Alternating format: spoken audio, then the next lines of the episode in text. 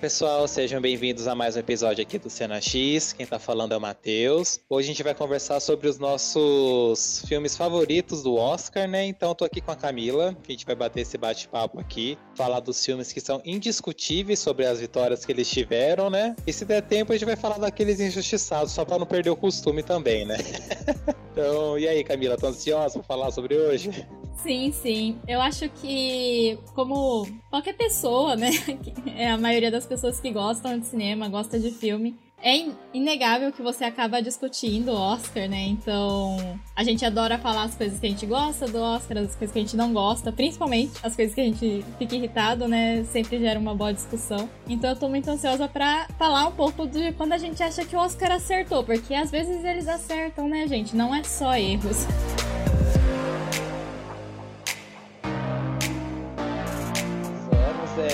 Filme de terror chegou aí novamente na categoria de de melhor filme, né? Eu nem lembro qual Porque que existe muito isso, né? Que eles sabem que o Oscar dá visibilidade, que ganharam o Oscar dá visibilidade, e eles começam, a, eles muitas vezes votam naquele ganhar o Oscar, né? É, desde todas as edições. Eu acho que ela ganhou, ela tinha 21 anos de idade, né? E num papel em que, tipo, também, né? Não só... pode esperar que a pessoa conheça outra coisa para entender o seu projeto, né? E o meu problema com Mank é justamente isso, um sabe? Um personagem, assim, que cabe muito com as características físicas dela e ela deu um nome, sabe? Num papel de drama forte, que é uma coisa que a gente não tava eles fizeram. Eles criaram uma tecnologia nova, né, para renderizar, que parece que tá travando, mas ao mesmo tempo não tá travando, né, a animação dos personagens. Então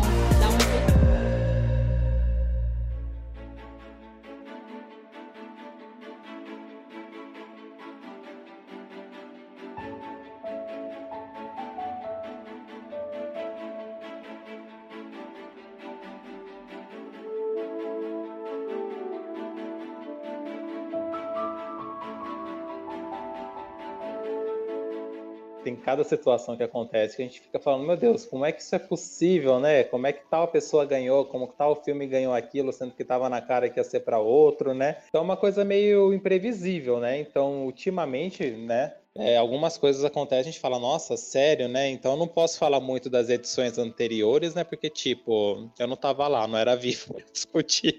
então não sei como é, como é que tava o hype dos filmes naquela época, né? Então, tipo, ok, né? Mas assim, é, eu curto muito essa época de premiação, né? É, sempre faço loucuras assim para tentar ver a maioria dos filmes é, no, no, tempo possível, até o dia da cerimônia, né? Encaixar na, na minha rotina para na hora que chegar assistir com, sei lá, praticamente quase tudo visto, né? Para realmente fazer essa comparação de que, ah, foi justo ter ganho, foi injusto, tal, né? Então, eu sempre tenho esse hábito de tentar ver a maior quantidade possível. Enche o saco? Enche o saco. É torturante? Bastante. Porque, sei lá, você não tá numa vibe de querer ver aquele filme, você quer ver outra coisa, mas você acaba vendo porque tá no Oscar. Claro, ninguém é obrigado a fazer isso, eu sou louco, eu faço, então eu tenho que me lidar com as minhas paranoias. Mas é.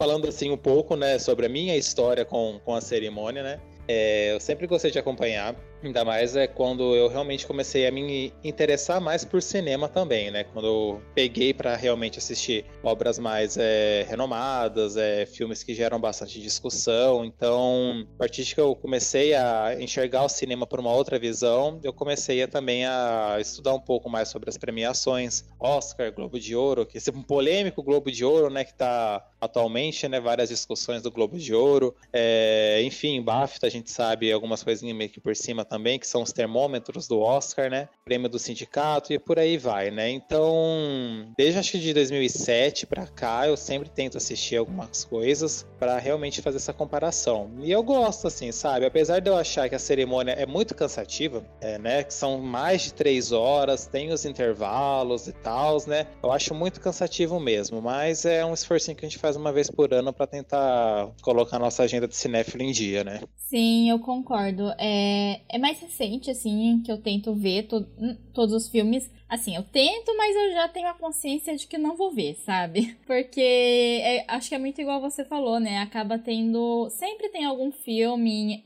principalmente em categoria técnica, é mais difícil, né? Porque são os filmes assim às vezes é muito difícil, igual a gente. Eu senti isso muito na última edição por conta da pandemia, né? Tava tudo fechado. Mas querendo ou não, tem vários filmes que não chegam no Brasil em lugar nenhum, não chegam em cinema, não chegam em streaming. Então, e aí você tem que ficar caçando, e dependendo, né, do filme, é muito, muito difícil você encontrar, sabe? Eu sei que a maioria das pessoas que acompanham, né, sei lá, críticos, profissionais mesmo, eles já ficam atentos, né, eles já conseguem tipo, ver um filme que lançou essa semana e já falar, ah, com certeza vai estar na premiação, eu, eu não consigo fazer isso, né? Então, eu, eu, sempre acabo vendo os filmes na hora mesmo, assim, é um ou outro que eu consigo já ter visto antes, né, de sair indicado, né? Mas eu acho que o Oscar é muito bom pra gente conhecer coisas que a gente não veria normalmente, né? Então, até usando o exemplo desse ano, né? Por exemplo, Meu Pai, é, Minari,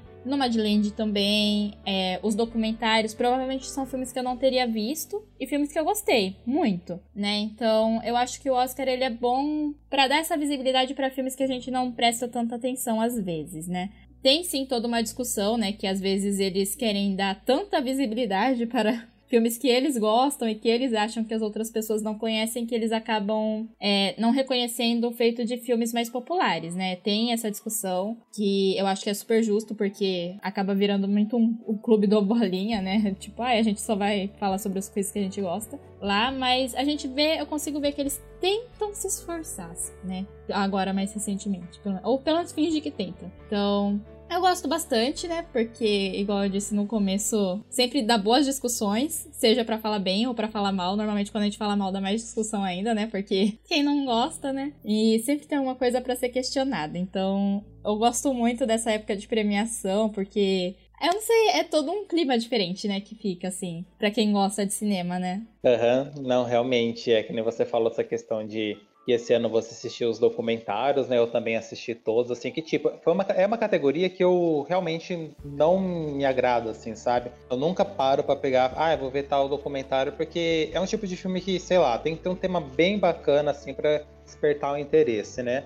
E assim, é, por mais que esse ano, né, o documentário que ganhou foi um documentário bem X, fraco, comparado aos outros que estavam concorrendo lá, eu gostei, porque documentários sempre eles mostram alguma coisa bem interessante, assim, é, matérias bem investigativas, eu acho isso bem bacana, né? Então, foi uma categoria nova que eu comecei a assistir, vamos ver se eu vou conseguir manter essa minha, vamos dizer, entre aspas, sem assim, vontade de consumir mais é, documentário, né? Mas eu também gostei bastante da categoria de curta, que eu nunca tinha visto antes, os curta-metragens, eu achei bem bacana, sabe? Que é uma outra pegada, né? A gente fica pensando assim com os curtas-metragens, mano, isso daí, imagine se fosse um longa, até onde, até onde iria o filme, né? Então achei bem bacana em relação a isso também. É, a gente sempre vai descobrindo algumas coisinhas, que nem você falou, é a questão de distribuição realmente aqui no Brasil parece que demora mais para chegar do que o normal, né? Então a gente tem que ficar caçando, tem que ficar garimpando, é um pouco difícil e isso fica muito estressante, né? Ainda mais é, esse ano, por exemplo, que eu tentei gabaritar, né, os indicados. Então, tipo, tinha hora que eu tava surtando, falando, meu Deus do céu, eu não consigo achar tal filme que eu não sei o que. Então, eu tava no ponto, falei, chega, você já viu bastante, não precisa ver mais nada além disso, tá, tá tudo bem, né?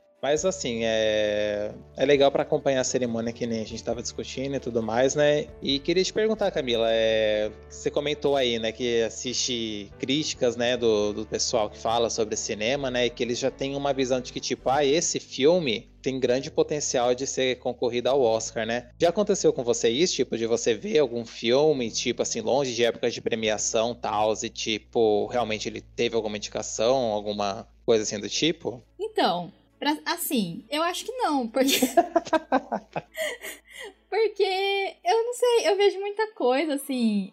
meu gosto, querendo ou não, tipo assim, eu gosto de umas coisas bem estranhas e bem. Nossa, sabe? Tipo, que não é visto. Mas no geral eu acho que eu acabo vendo mesmo as coisas mais populares, né? Tipo, que chega mais, assim. Então, dificilmente eu acho que eu vi um filme e já falei, nossa, super Oscar. Assim, eu fiz isso com Raya esse ano, não sei.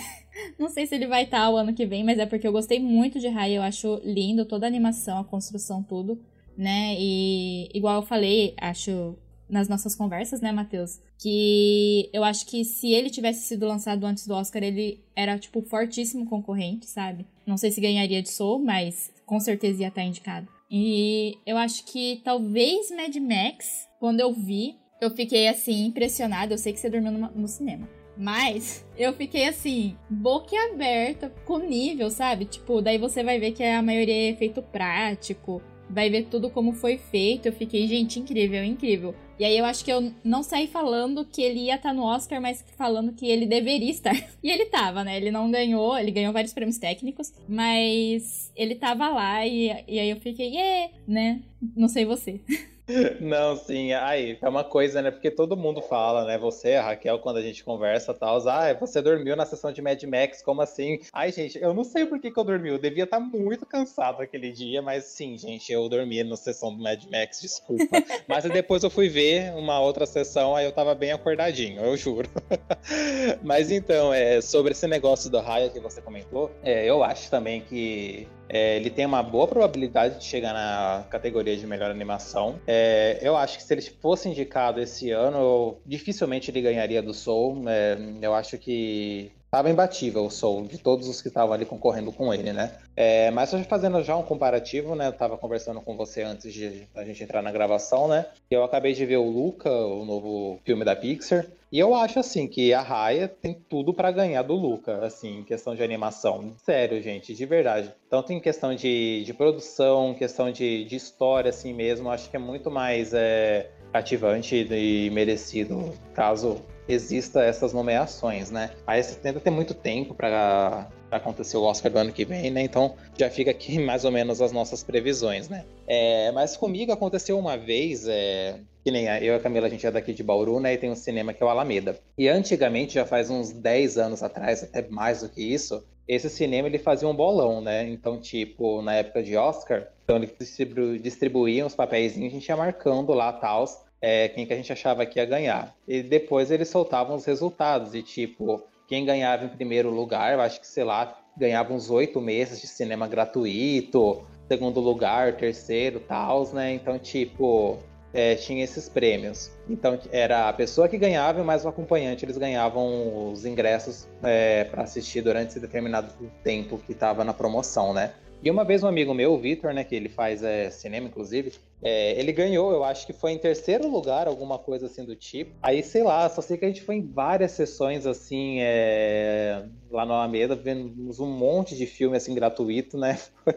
Foi, muito engraçado, porque, tipo, a gente estava começando a nossa época de cinefilia e tudo mais, né? Então, a gente respondeu lá tudo meio que no chute, né? Se bem que o papel premiado foi o dele, não o meu, foi ele que ganhou. E aí a gente começou, tal. Eu sinto falta dessas coisinhas assim, sabe? Então, Alameda, se vocês estiverem ouvindo, retornem com isso depois que a pandemia acabar, por favor. É, mas voltando, né, às, às previsões, né? Eu lembro que eu acho que foi nessa época que a gente foi assistir Piaf, Um Hino Amor, que é o filme francês, né, que fala da biografia da Edith Piaf, a cantora. E a Marion Cotillard, ela tava no papel principal, né? Ela interpretou a Edith Piaf. Aí eu saí do cinema e falava, caraca, mano, essa mulher tá muito boa.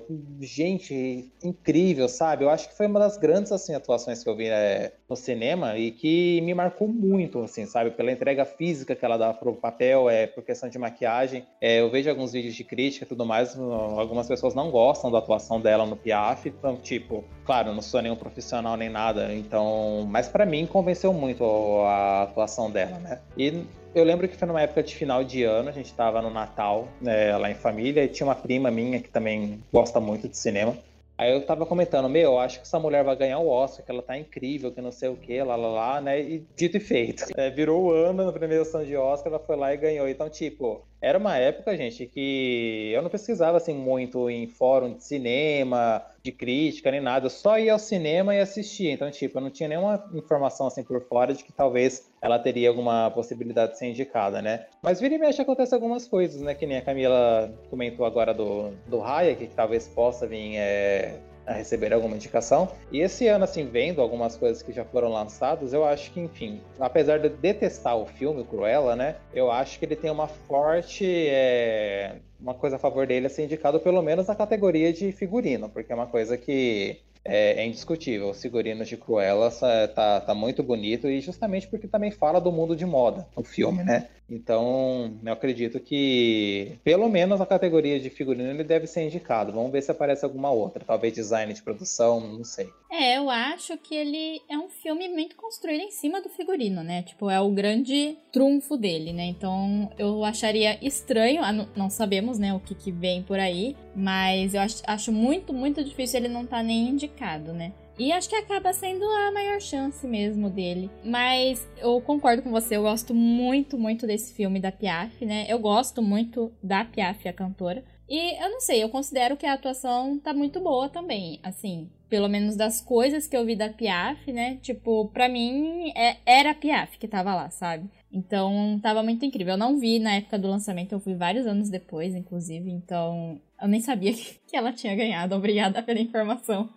É, já podemos falar aí um que eu também concordo que, a, que venceu, né? Mas acaba tendo várias coisas dessas, né? Porque eu acho que esse é o complicado, né? De você tentar prever, assim, para mim pelo menos, é que eu fico muito em dúvida, porque eu sinto que eles vão para umas partes técnicas, às vezes, que é um pouco difícil a gente ver, porque eles mesmos não são tão claros assim, né? no que que eles consideram, porque são várias pessoas votando, então não é nada homogêneo, né? Aí acaba, para mim é sempre muito difícil, sabe? Tipo, entender. Igual, por exemplo, a gente tava conversando, né? Eu concordo muito com esse prêmio do Som do Silêncio ter ganhado melhor edição, mas para você foi um prêmio bem confuso, né, Matheus? Sim, foi confuso porque na edição eu tava jurando que Nomadland ia ganhar né, na, na questão, na categoria de edição, porque já tinha ganho outras, outros festivais, né? Outras premiações, aí tava entre o Nomadland e algum outro filme a categoria de melhor edição. Eu acho que era o meu pai. E o meu pai, exatamente. Tava entre os dois, assim. É, pra mim, o meu pai ia ganhar. Eu podia jurar que meu pai ia ganhar. Porque eu acho a edição dele muito, muito boa. É, ajuda muito a construir tudo, né, do filme. Então aí eu fiquei, gente, é do meu pai. Real, real. Não, era o meu pai mesmo, Camilo. Eu tava confundindo. Não era Nomadland, não. Era o meu pai. Porque, mano, você vê aquele filme, o jeito que ele é construído, assim, tudo é incrível, né? A gente comentou isso no episódio do, do Oscar, né, com o André no outro episódio, né? Então, quando abriu o envelope e falou do que o Som do Silêncio ganhou a edição, falava, mano, jura? Sabe? É que assim, mais uma vez reforçando, a gente não é nenhum crítico nem nada, tem algumas coisas, visões técnicas que a gente não consegue perceber para poder discutir, né? Mas é... eu fiquei de cara, realmente não esperava que ia ganhar, não. É, então. E aí eu acho que é isso que começa a entrar o problema, né? Do porquê que eu nunca participo de bolão, porque eu acho que eu sempre erro tudo. pra falar a verdade. Porque é muito isso, tipo, tem muitas vezes que assim, eu consigo meio que ver, né, o que, que eles gostariam. Mas tem outras vezes igual, esse ano, né? Só dando como exemplo. O Nomadland ganhou o Oscar de melhor filme. E era o filme que todo mundo falava que ia ganhar. E aí eu ficava do tipo, mas e se não ganhar? Vou colocar outro. Sabe, se eu fosse fazer um bolão, eu ia pensar desse jeito. E aí eu ia perder. Então, ai, é muito, muito confuso. Mas um de melhor filme que eu não achava que ia ganhar. eu podia jurar que não ia ganhar, tipo, sério, porque tinha outros filmes. Assim, não é o que eu achei que. Tinha dois filmes concorrendo, né? Que é do Oscar de 2018 o vencedor foi A Forma d'Água. E tinha dois que eu tinha visto que eu ficava, nossa, tem que ser esses que tem que ganhar, que é o A Forma d'Água e o Corra. Pra mim, o Corra merecia mais que A Forma d'Água, mas eu gosto muito de Forma d'Água. Então, quando ganhou, pra mim foi assim, nossa, sabe, tipo, Copa do Mundo. eu fiquei muito feliz quando ganhou. Eu sei que tem gente que não gosta de Forma d'Água ter ganhado, né? Enfim, várias pessoas não gostaram. Mas é porque, para mim, eu podia jurar que ou aquele filme sobre o Churchill ia ganhar, acho que é A Hora Mais. A Hora Mais Escura. Isso, esse mesmo. Ou a, o Dunkirk, que é o do Christopher Nolan. Eu podia jurar que um desses ia ganhar, sabe? Tipo, pra mim, assim, era certo que um desses ia ganhar. E aí, a forma d'água ter ganho e o Guilherme Del Toro ter ganho, eu fiquei assim, perfeito, tá tudo maravilhoso. Melhor edição, né? Não, exatamente, tipo, é o que é muito engraçado nisso daí, né, que tipo, é um filme de fantasia que ganhou o Oscar de melhor filme, né? Se a gente for pegar assim os históricos, é, não tem muita coisa assim de fantasia que chegou no nível assim tão longe, né? E tipo, eu tô dando uma olhada aqui é nesse ano, né? Que você comentou, além do Corra, Corra a gente sabe que a academia tem um problema com filmes de terror, né? Então, tipo, eu acho que depois de muitos anos, é um filme de terror chegou aí novamente na categoria de de melhor filme, né? Eu nem lembro qual que foi o último que deva ter sido indicado antes do, do Corra. Realmente eu não sei. Eu não vou falar o Exorcista porque pelo amor de Deus, deve ter surgido alguma coisa nesse meio hiato, né, gente? De 74 até 2018, deve ter tido algum. Esperamos, pelo menos, né? É, gente, pelo amor, né? Aí tinha o Lady Bird, é, o Me Chame Pelo Seu Nome, que é um filme cansativo, gente do céu, é muito cansativo, Me Chame Pelo Seu Nome. É, mas também tinha Três Anúncios para um Crime, né, que é um, que é um filme, que um drama, né, da, da Frances McDormand. E eu tava achando que talvez ele poderia ter possibilidade de ganhar o Oscar desse ano, né, de, de melhor filme, mas eu também fiquei muito feliz com A Forma d'Água, porque eu achei bem interessante, eu achei muito bonito o filme tudo. Tudo que o Guilherme Del Toro conseguiu é, apresentar ali, eu não acho discutível não, sabe? Claro que tem muita gente que deve preferir o Corra por conta da, da crítica que ele fala, de, de tudo que tá por volta, né? Mas é, eu gosto disso, porque é um filme que sai um pouco da caixinha e levou a categoria principal com o filme de fantasia, né? Então eu acho bem bacana. Sim, e eu acho que ele é um filme, né? Que, se você for parar pra ver, é um filme que tem uma forma diferente de contar a história, que a gente não vê tanto no cinema, principalmente o cinema mais popular, mais mainstream, né? Que é o que acaba chegando, e até nas premiações você vê pouco, né? Então, apesar da atriz principal ser uma pessoa que fala, a personagem dela é surda, né? Então você tem toda a questão da linguagem de sinais, e aí teve que colocar legenda na versão em inglês mesmo, e a gente sabe que o pessoal lá não gosta muito de ler legenda, né? Então, eu acho que só por conta desses detalhes, né? É um filme que, igual você falou, é de fantasia, mas não apenas de fantasia, é de monstro e é de um romance com um monstro, sabe? Então, nossa, para mim, assim, nunca que ele ia ganhar, sabe? Tipo, começou quando o doutor ganhou. Quando o doutor ganhou, eu já tava, tipo, muito feliz. Eu tava, tipo, uhul, perfeito, né? Aí, a hora que ele ganhou, eu falei assim, sem discussão. Fui dormir muito feliz esse dia. Ah, é, foi muito legal mesmo. Eu lembro desse Oscar e, tipo, foi que nem você falou, tem essa questão de da personagem. É, ela era surda e muda, Camila? Eu acho que ela era só surda, que era um acidente, né, na garganta, se eu não me engano, que ela tinha sofrido. Ah, tá, entendi. É, então, eu acho bacana isso daí, porque aí você me fez lembrar de outra atriz que ganhou o Oscar de, na categoria principal de atuação, né? Que é a Marley McLean, que ela é uma atriz, ela nasceu surda, se eu não me engano, né? Ela foi, além de ser a primeira mulher com deficiência auditiva a ganhar o Oscar, ela também foi a mulher mais jovem a ganhar o Oscar, né? É, desde todas as edições. Eu acho que ela ganhou, ela tinha 21 anos de idade, né? E num papel em que, tipo, também é só sinal de linguagem de Libras e tudo mais. Esse filme é muito bonito, assim, sabe? A história dele toda é, é bem envolvente, que fala esse filme, na verdade, é de 86, é de 1986, ela ganhou 87. Que é de um professor que ele trabalha com pessoal que tem deficiência auditiva e de fala, né, com surdo-mudos. E parece que a pessoa que ela só é surda, mas consegue se comunicar, ela consegue fazer a leitura labial e se ela tem consegue é, falar, ela consegue conversar mesmo estando sendo surda. Ela consegue ler o que você está falando e conseguir se comunicar. Então ele foi nessa escola, ele conhece a personagem que a Marley Matlin interpretou, né? E ela não quer isso. Ela tem muito medo de falar. Enfim, ela tem as inseguranças dela. Enfim, então ela estava disputando nessa época com outras grandes atrizes, né? Com a Jenny Fonda, com a Sigourney Weaver, do, do Aliens, inclusive. A Sigourney Weaver, ela estava sendo indicada pelo Alien, que é o filme que eu sei que você gosta. É, a Cissy Space também estava. Então, tipo, eu acho justo essa vitória dela justamente por realmente abrir um pouco o leque de visão, né? De não ser só mais uma atriz e tal, e realmente premiar uma pessoa que estava ali, é, que tem as suas limitações é, e que deu um show de atuação, que ela tá muito boa mesmo no filme. Foi uma vitória é bem emocionante. O discurso dela do Oscar é. Ela fica assim, bem emocionada. E claro, ela sobe lá, ela começa a falar em linguagem de sinais, então tem uma pessoa que vai falando por ela, né? Mas assim, é um Oscar que eu acho justíssimo e eu acho muito bacana quando esse tipo de coisa acontece, né? Que é uma coisa que foge do tradicional uma atriz surda ganhar um filme de fantasia, ganhar, sabe, um filme estrangeiro, ganhar melhor filme. Eu acho que é isso que precisa, assim, sabe? Não ficar tanto nessa monotonia, porque senão acaba sendo uma coisa tão premeditária que a gente sabe o que vai acontecer que não tem surpresa nenhuma e, e é aquilo, né? Então é, é uma das minhas atuações assim que eu gosto bastante, que eu acho que foi justa vitória. Sim, eu concordo. É, eu não vi ainda esse filme, mas ela tava lá no, na cerimônia do Oscar desse ano, né, de 2021. por conta do som do silêncio, provavelmente, né? E eu comentei com você, né, que a gente tava só trocando mensagens, né, durante a cerimônia. E eu falei para você, ah, eu amo essa atriz, porque eu vi ela em uma série, né? E é uma série que eu gosto muito, chama Switch at Birth, né? Trocadas na Maternidade, seria. Acho que não tem o título em português real oficial, né?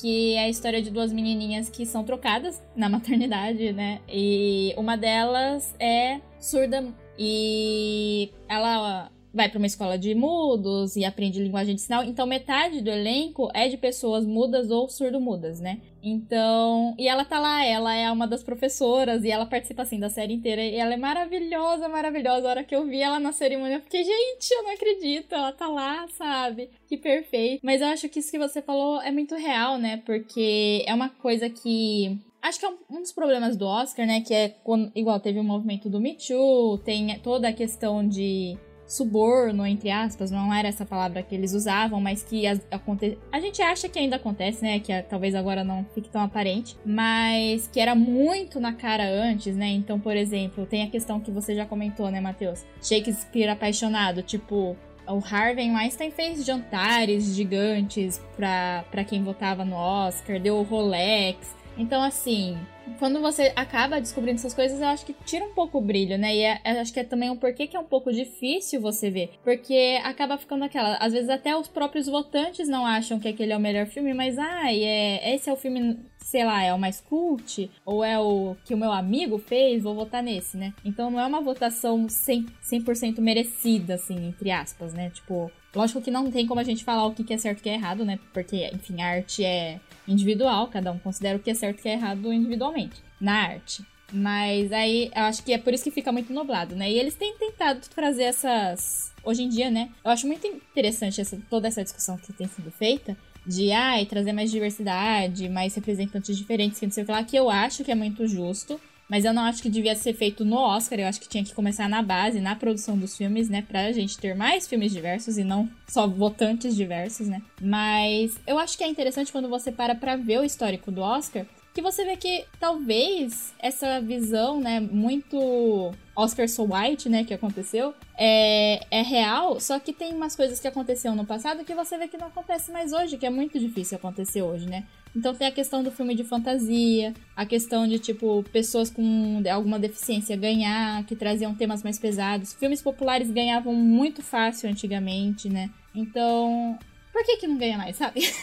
Às vezes eu fico me perguntando. Porque, igual, um, um que eu gosto muito, muito, muito, apesar de né, ser bem longo e, não sei, eu pelo menos nunca consegui assistir ele inteiro de uma vez, é Gladiador, que ganhou o Oscar de melhor filme. E é um filme super pipoca, gente. É aquele filme assim, que você junta a família inteira e fala, vamos ver Gladiador, sabe? Passava na Globo, sabe? Então, por que, que não tem mais filmes que ganham assim, né? Até hoje eu acho que existe muita dificuldade em filmes mais pipoca ganharem. Não, é. Nossa, falou do Gladiador, eu nunca vi Gladiador. Como assim, Matheus? Pois é, eu lembro que quando estreou Gladiador na Globo, eu lembro que eles dividiram uma parte do filme num dia e outro no outro. Eu falava, nossa, gente, mas quantas horas tem esse filme? Ai, mas é muito essa questão mesmo de eu acho que tem que, tem que ser diversificado mesmo o Oscar, né? Pra, enfim, mostrar as representatividades, enfim, mas eu acho que tem que ser feito de uma maneira assim que, tipo, não transparência, ai, tem que colocar por tá, sabe? Tipo. A cota, né? Ai, nossa, é a cota desse ano. Cota, é, a cota. Né, então, sabe? Porque às vezes, por mais que ainda tenha uma atriz é, asiática sendo indicado, sei lá, um cara muçulmano sendo indicado tal, assim, sabe? Ainda me dá uma, uma impressão de que, tipo, ah, a gente tá colocando ele porque hoje exigem isso, assim, sabe? Não é porque realmente merecia estar, né? Eu espero que eu esteja enganado, eu espero que o corpo de votantes da academia é, tenha mudado, né? Porque, enfim, tem vários votantes ao redor do mundo aí o que eu acho que é o que tá o principal. Se os votantes, assim, claro, a maioria é tudo concentrado nos Estados Unidos, né? Mas se o corpo de votantes né, global realmente juntar mesmo as forças e tudo mais, né? Eu acho que fica uma coisa bem mais justa e diversificada na hora da premiação, né? Eu acho que é muito isso, né? É... E é uma coisa que, infelizmente, você vê muito refletido. Então, por isso que a gente tá fazendo esse episódio, né, de nossos vencedores favoritos, porque é muito difícil, eu acho, você ter vencedores do. Assim, muito difícil talvez seja um exagero, mas é raro, né? Tipo, você ter um filme que você gostou muito e que ganhou o Oscar, porque tem umas coisas muito aleatórias que ganham e que ninguém consegue entender o porquê ganhou, né? Porque fica muito nessa de como é um clubinho lá deles, né? Então eles vão votar naquilo que eles acham que as pessoas têm que ver, né? Porque existe muito isso, né? Que eles sabem que o Oscar dá visibilidade, que ganharam o Oscar dá visibilidade, e eles começam, a, eles muitas vezes votam naqueles que eles acham que as outras pessoas tinham que prestar atenção. E às vezes eram filmes que assim, não precisa, porque são filmes que acabam sendo esquecidos naturalmente, sabe? Por, independente de ter ganhado o Oscar, igual Crash, assim, quem que lembra de Crash, sabe? Só lembra para falar que ninguém entende esse Oscar, sabe?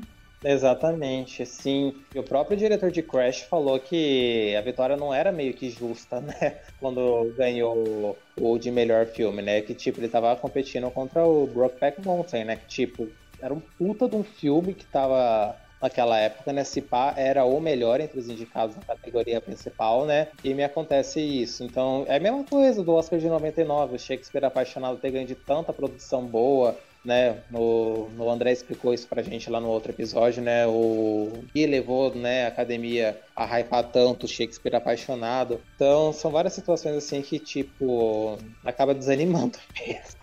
e que acontece e, sei lá, às vezes o que acaba perdendo fica muito vezes mais relevante do que o próprio filme que ganhou, né? Exatamente. É, só citando, né, igual esse do Shakespeare, eu acho que todo mundo achava que o Soldado Ryan ia ganhar, e é um filme que até hoje é considerado um dos melhores filmes da Segunda Guerra, sabe? Então, assim, é complicado, eu acho, porque a gente tá tendo muito essa discussão, né? Esse ano, por conta da pandemia, caiu muito todas as visualizações de todos os prêmios, né? Mas o Oscar parece que foi o que sofreu o maior baque, né? Porque também a cerimônia foi bem ruim.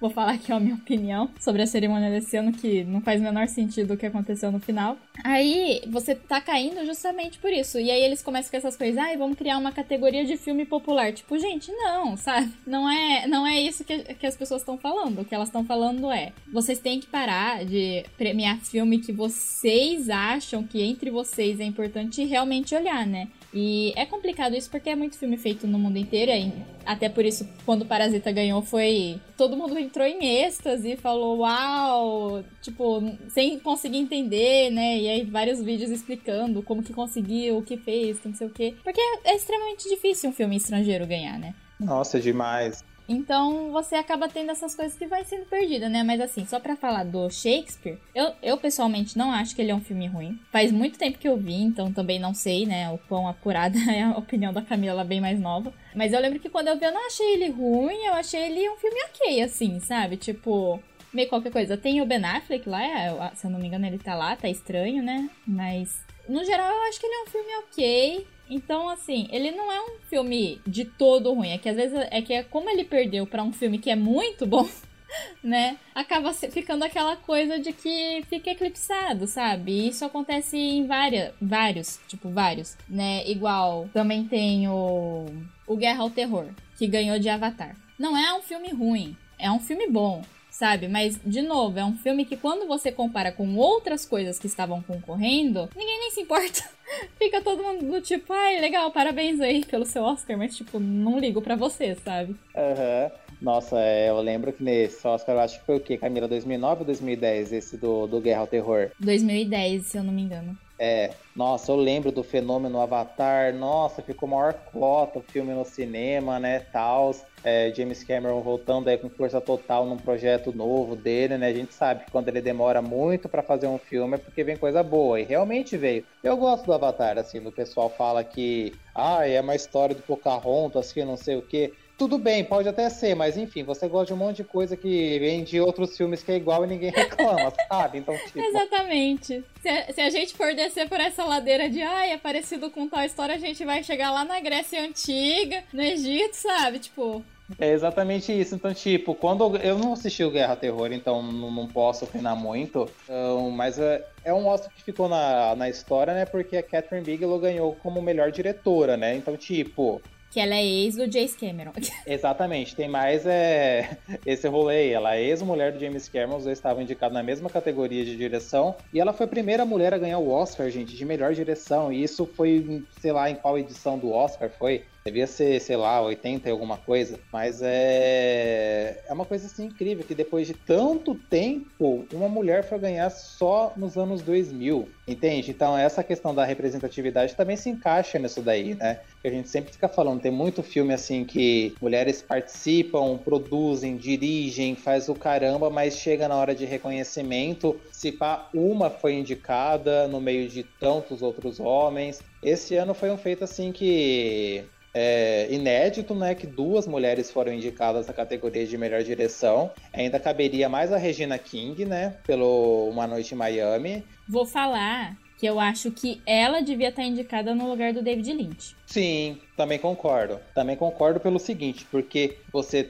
transformar uma peça teatral em linguagem de cinema, mano, é uma coisa muito difícil, gente. Parece que não. Ai, é fácil. Não, não é. A gente consegue ver isso justamente no Oscar desse ano. É uma linguagem muito clara do tipo, o meu pai. Meu pai é uma peça teatral que foi é, convertido para linguagem cinematográfica de uma maneira incrível, muito boa, né? E tipo, outra peça teatral que é o a Voz Suprema dublando. Exatamente. Convertido no cinema ficou muito maçante, ficou cansativo. É um filme cheio de, de diálogos fortes. Mas, tipo, é só isso, sabe? Eu achei muito pobre, realmente. É um filme de uma hora e meia, mas parece que tem duas horas e pouco de tão maçante que é. Então tem que ter uma boa, uma boa mão para você transformar uma peça teatral em, em filme, né? E a Regina King, ela consegue fazer isso, né? Que Uma Noite em Miami também é baseado numa peça.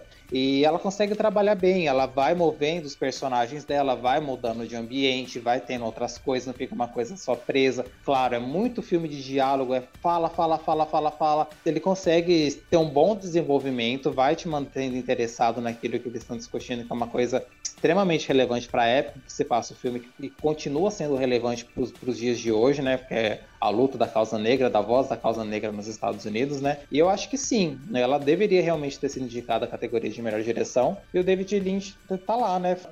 David Fincher, né? David Fincher. É o Fincher, né? É, o David Lynch é o outro. Homem-Elefante e tal. Falando, só para concluir. Ela deveria estar no lugar do David Fincher. Sim, ela com certeza devia, porque eu gosto do David Fincher, sabe? Eu acho ele um bom um diretor, assim. Tem vários, vários filmes dele que eu gosto, né? Só que assim, é o que você falou. A gente tem até um episódio inteiro sobre Mank, né? Que é o filme que ele tava indicado à direção. E assim, é um filme muito qualquer coisa. Sabe, gente? Ai, desculpa, ele é. Eu entendo as pessoas que gostaram, eu entendi o porquê que algumas pessoas gostaram. Mas assim, você me falar que ele tá num nível de ganhar algum Oscar, eu acho já muito difícil, sabe? Tipo, então, assim, para mim, todos os Oscars, todos, eu não tô. para mim, realmente, todos os Oscars que ele estava indicado, ele não deveria estar indicado. Ai, é, cinematografia, tava lá. Ele ganhou, inclusive, eu acho, né? Ganhou fotografia. Gente, o que, que tem de fotografia naquele filme? Me desculpa, mas para mim Nomadland merecia muito mais. Para mim a fotografia só ganhou porque era preto e branco. Porque eu realmente não consigo entender esse prêmio, sabe? Mas tudo bem. Mas tudo bem. Depois Ai, que a pessoa, né? Joguei a, mesa assim pra tudo bem.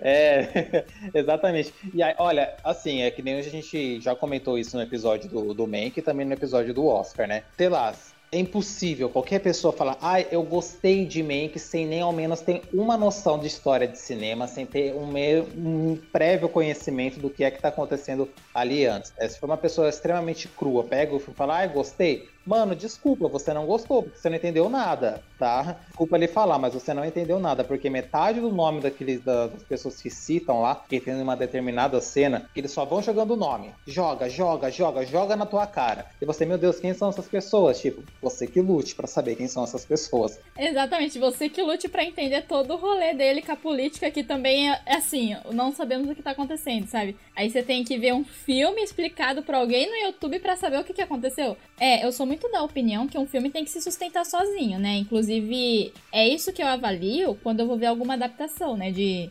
livro, jogo, enfim, qualquer coisa, porque eu acho que assim, tem que se sustentar sozinho. Você não, não pode esperar que a pessoa conheça outra coisa para entender o seu projeto, né? E o meu problema com Mank é justamente isso, sabe? Porque assim, além de ele ser um filme que sei lá, um terço das coisas que tá acontecendo você não sabe, parece jogado e parece que não faz a menor diferença no final, porque você não tem o contexto que ele não te dá. Você, além disso, é um, tem um filme muito arrastado. Ele é muito cansativo, Mank. Mank é um filme longo, né? Mas ele é muito cansativo. Você sente o tempo passar, sabe? E igual você falou, né, do da Voz Supremas do Blues, também eu senti a mesma coisa. Nossa, que filme difícil. Se eu não me engano, eu tava vendo e aí eu ficava, nossa, gente, eu vou dar uma pausa. Já faz o quê? Uma hora que eu tô vendo. Eu vi fazia tipo 35 minutos que eu tava vendo, sabe? E aí eu ficava, mano, o que que tá acontecendo, né?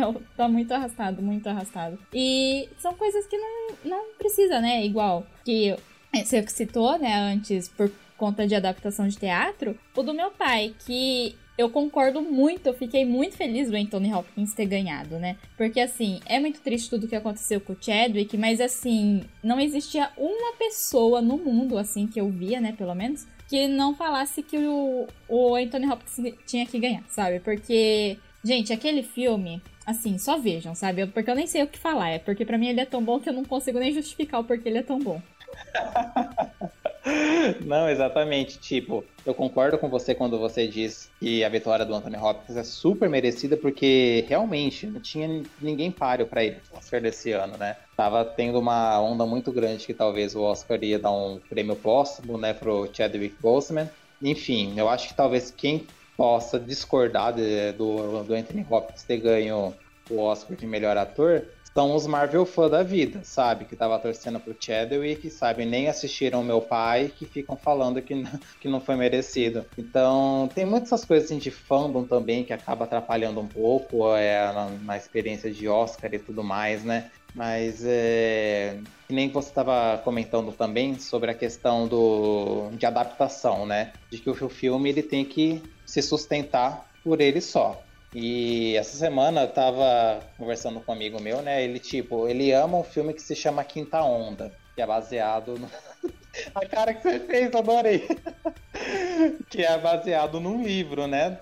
Aí eu mostrei um, um vídeo para ele, né, de um, de, um, de um, crítico de cinema massacrando o filme, né, que não sei o que, não sei o que, não sei o que. Aí ele falou, ai, ele tá falando assim, mas é que no livro é exatamente igual o que acontece no livro. Não, não, não, eu falei, aí eu falei para ele, Thiago, ninguém é obrigado a ler o livro para assistir o filme. O filme é o filme o livro é outra coisa. Então o filme ele tem que se sustentar por ele mesmo, é aquilo que está sendo mostrado. Se faz coerência com o livro ou não, bônus de quem lê o livro, mas tipo, se eu quero ver o filme e eu não quero ler o livro, eu tenho o direito de achar que aquilo tá mal contado. Então, tem toda essa questão de adaptação que, por mais que as pessoas falam, ah, o livro é sempre melhor do que o filme, que não sei o quê. Não, eu, eu concordo disso, mas as pessoas têm que ter uma visão também de que aquilo é uma outra obra que está sendo contada numa outra linguagem. Então é, ba é bastante importante a gente ter essa visão de que, tipo, não é porque no livro tá assim, ah, a mocinha foi na padaria de vestido vermelho,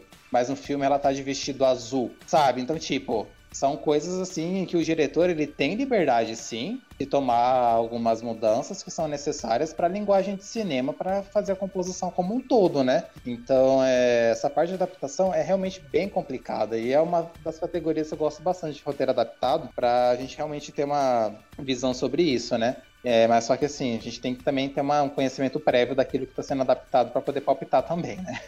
Sim, eu concordo com você, Matheus, quando você diz isso, porque querendo ou não, se você quer fazer um produto só para quem já conhece o original, então não faz, sabe? Ou faz e só lança para quem já conhece o original. Não me coloca em uma sala de cinema, não coloca em um serviço disponível para todo mundo, sabe? Porque não tem sentido isso, né? Porque a ideia, eu acho, é que todo, a maioria, o maior número de pessoas vejam aquilo que você fez, né? Então, me deixa muito nervosa essa questão da adaptação. Eu não gosto desse comentário de, ah, o livro é sempre melhor, né? Eu vou falar que eu acho que tem casos em que algumas coisas ficam melhor no filme, né? Então, eu acho que, assim, você tem casos e casos, né, de adaptações, mas você não pode esperar que a pessoa saiba aquilo que você vai falar. Porque tem muitas coisas que são muito específicas, né? Inclusive, é até um do porquê eu gostei muito do Chicago 7, o 7 de Chicago, que é porque você consegue entender o contexto que tá aquilo. Porque o meu maior problema quando eu vi a sinopse é tipo, ai, mano, eu não vou entender nada, sabe? De um rolê que eu não tenho a mínima ideia do que se passa, também não tenho interesse em saber a história dos Estados Unidos nesse nível. Mas ele consegue, e tipo, e ele faz de um jeito muito orgânico, né? Então, até inclusive, um filme que ganhou melhor filme e é considerado uma das melhores adaptações para cinema, né, de livro, que é O Senhor dos Anéis. Que o terceiro filme ganhou melhor filme e assim, gente, ele cortou muita coisa do livro, coisas que eu também gosto e que várias pessoas até hoje choram, né, ficam, ah, eu queria o Tom Bombadil. Mas assim, não é necessário, sabe? Porque o importante é você conseguir contar, acho que a essência da história e os eventos que acontecem, né? E os personagens e tal. E não ficar preso nessa de, ai, porque tem até hoje pessoa, né, que fica, ai, porque o olho do Harry no livro é, sei lá, verde. E o, olho do Daniel é azul. Eu fico, ai, gente, sério. Uhum. Tem gente que bota muito reparo nessas coisinhas que, tipo, né? Que diferença vai fazer isso na história se o olho do cara é azul ou verde ou tal coisa assim, sabe? Ai, é, o walk nem. Ai, é, mas assim, dando sequência a essa parte de, de adaptação, né?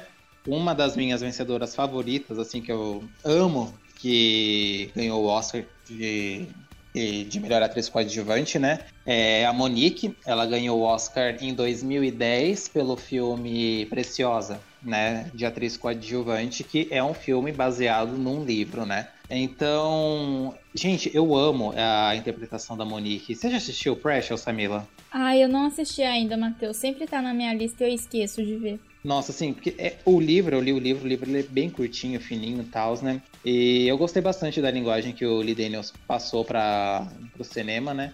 E, claro, no livro tem situações assim bem mais pesadas que acontecem, que tipo, ele maneirou um pouco na mão, na, hora, na dosagem, né, para fazer o filme. Mas mesmo com essa dosagem, ele consegue transparecer toda, como que eu posso falar, toda a personagem é muito grotesca, né? Então, tipo, tanto no livro ele conseguiu passar essa parte arrogante, nojenta, insuportável da personagem pro cinema e a Monique interpretou isso de uma maneira incrível, incrível. Uma mulher que tortura a filha dela, assim, de certa maneira psicológica, assim, sabe? E tem toda a situação de oportunismo que ela usa para se beneficiar da neta que tem síndrome de Down, para pegar é, um dinheiro que o governo concede para essas crianças, assim, que tem necessidade especial e que não tem condição de é, de se sozinha. Então, tipo, é um personagem nojento, asqueroso, tudo, e ela interpreta de uma maneira incrível. E uma coisa assim que eu acho bem interessante é que a Monique, ela é muito é, conhecida né, nos Estados Unidos por papel de comédia, ela sempre tá no humor, né, sempre fazendo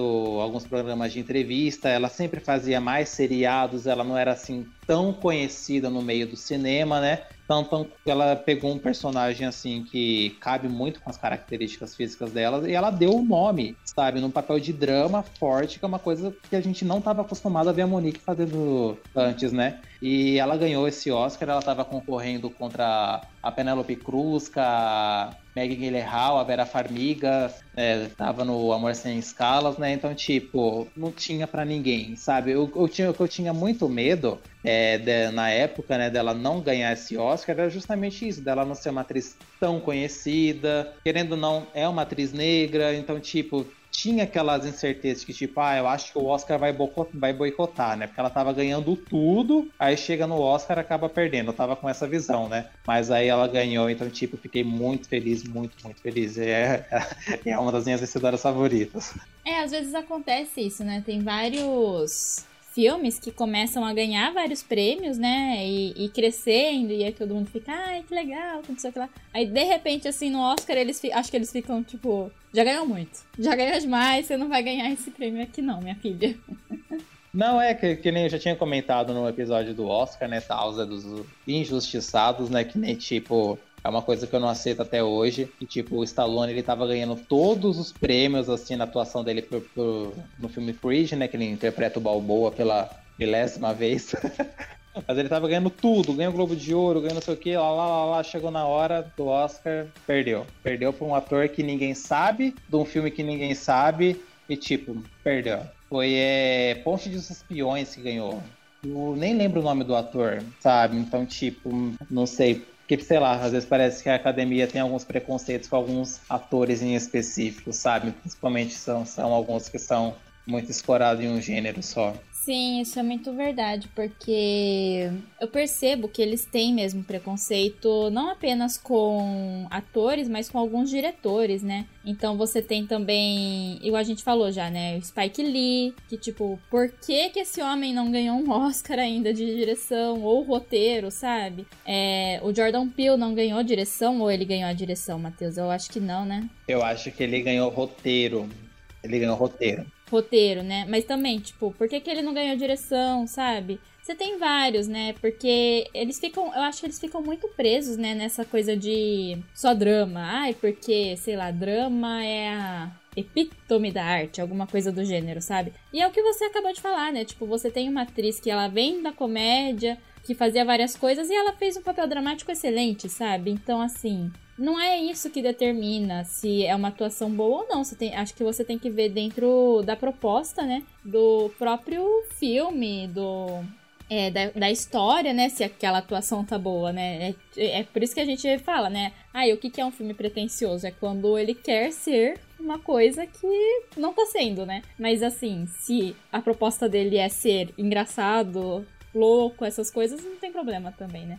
Mas você tava falando da sua atriz, a minha atriz favorita, assim, de que já ganhou o Oscar, que, nossa, também, quando ela ganhou o Oscar, para mim foi uma felicidade, assim, sabe? Porque esse sim, né? Voltando à sua pergunta do começo, né? Se eu já tinha conseguido prever algum prêmio. Esse sim, quando eu assisti, agora parando pra pensar, eu ficava, gente, ela vai ganhar o Oscar, sabe? Ela vai ganhar o Oscar. Era a única que eu tinha visto na categoria quando ela saiu indicada. Mas assim, eu achava que ela tava muito boa e ela ganhou. É, que é a Natalie Portman no Cisne Negro. Porque, gente, para mim não tinha como, sabe? Igual eu falei, eu, na época eu não acompanhava tanto, né? Eu era mais aquela pessoa que vi, sei lá, dois filmes do Citão indicados e vou assistir a cerimônia e torcer para esses. Mas, não sei, o que ela faz naquele filme até hoje, assim, eu fico incrível. É um filme pesado, ele é bem pesado, mas não sei o que dizer, sabe? Mas é uma atuação que eu acho que é merecidíssima o prêmio. Sim, isso daí foi em 2011, Camila. 2010. Hum, não, 2010 foi a Sandra Bullock. Eu acho que o filme é de 2010 e o Oscar é 2011. Pode ser, então. É, é. O Oscar de 2011 ela ganhou. Ah, sim, é. Não, eu amo Cisne Negro amo muito. É, eu acho que assim, é, esse filme é do Aronofsky, Aronofsky, é, né? Eu amo os filmes dele, assim, sabe? Eu, eu, adoro o jeito que ele trabalha. É, eu acho incrível o jeito que ele prende o espectador, toda aquela tensão que ele consegue construir nos filmes dele. Então, tipo, quando eu vi Cisne Negro, é, eu vi antes de entrar no cinema. Aí quando entrou no cinema, eu fui assistir no cinema também, né? Pra ver como é que ia ser a sensação e tal. Assim, tipo, é muito bacana, é um filme forte. É, a nossa, a Natalie Portman, ela tá intensiva, sabe? Tá, tá linda no filme de uma maneira assim que eu acho que ela é, nunca tinha trabalhado assim antes, né? É difícil a gente falar isso, né? Então, mas ela estava muito boa. E em relação às concorrentes dela, eu acho que ela era melhor mesmo, porque tinha Jennifer Lawrence, que foi a primeira indicação dela pelo Inverno da Alma. A Nicole Kidman reencontrando na felicidade, que eu nem lembro qual que é esse filme. A Michelle Williams por Namorados para Sempre e a Annette Bening por Minha Mãe e Meus Pais, né? Que, enfim, é um papel de comédia. A gente sabe que comédia no Oscar é um pouco difícil, eles sempre preferem papéis mais dramáticos, né? Mas, ai, Cisne Negro eu gosto bastante, bastante mesmo. Quem que ganhou o Oscar de melhor filme nesse ano? Foi, nossa, o Discurso do Rei, mano.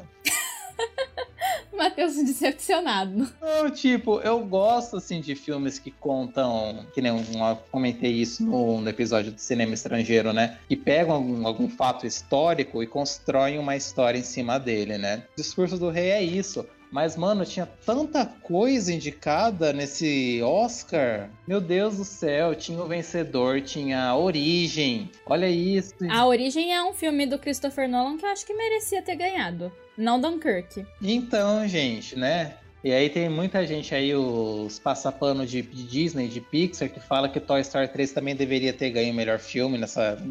É, eu acho que não, né? Mas foi representado ali, então acho que já tá de bom tamanho, né?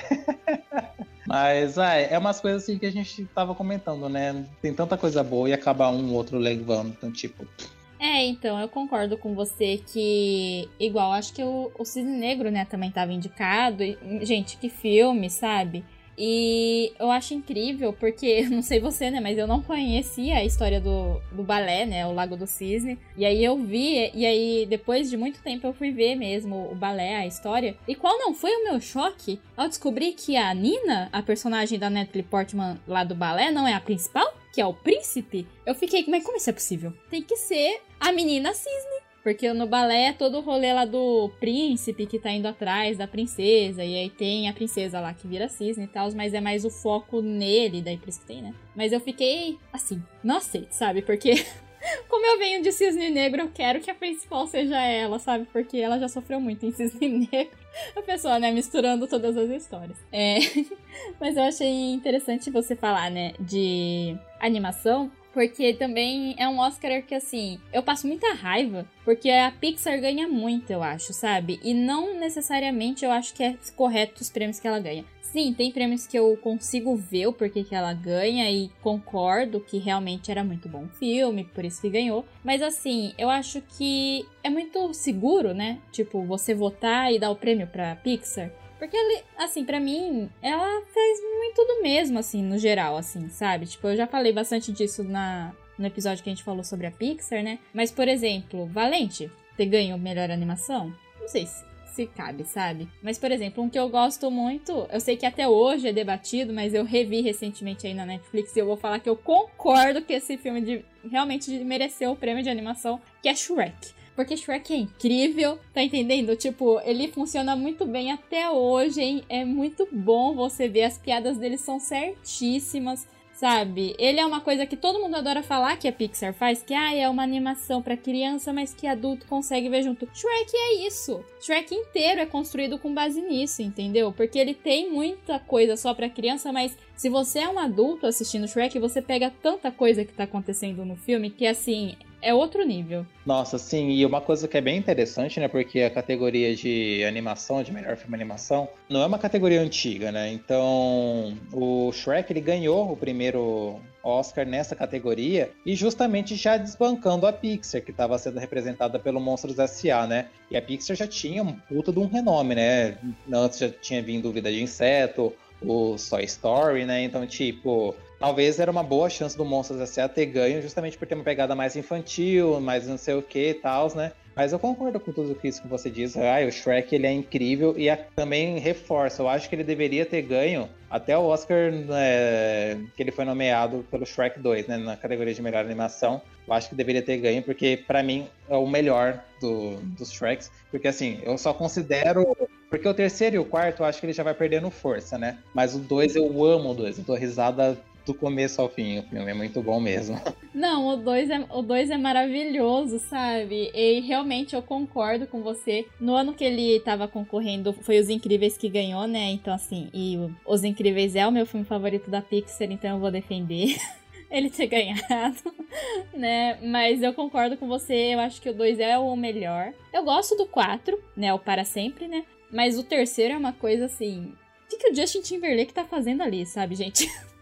Mas tudo bem, vamos, vamos ignorar isso, né? Mas o que eu acho interessante no Oscar de animação é que todas essas coisas que a gente comenta, né, que nossa, levou 80 anos pra, tipo, não sei que pessoa ganhar. Levou não sei quantos anos para ser indicado uma pessoa assim, que não sei o que. Isso não acontece tanto na animação, né? Talvez por ser um prêmio mais novo também. Eu acho que tem um pouco disso, né? Mas eu sinto que ele consegue trazer mais, mais diversidade. Não apenas nas histórias né, nos filmes que acabam sendo indicados, mas também de onde esses filmes vêm, né? Então é muito mais comum você ver um filme estrangeiro indicado em animação do que no filme, no melhor filme, sabe? E eu acho que isso é muito bom, porque você dá mais visão para outros filmes de animação. Igual esse ano, igual eu já falei, eu entendo o Soul ter ganhado, né? Mas para mim, o meu filme favorito de animação que tava concorrendo esse ano é o Wolf Walkers, que é uma animação assim muito linda. Ela é em 2D, sabe? E ela é um filme que assim, Há muito tempo eu não vi um filme que eu ficava, tipo, na beirada do sofá, sofrendo, porque eu não sabia como que ela ia acabar e o que, que vai acontecer com esses personagens, né? Então. E ele é um filme de um estúdio menor, né? Então.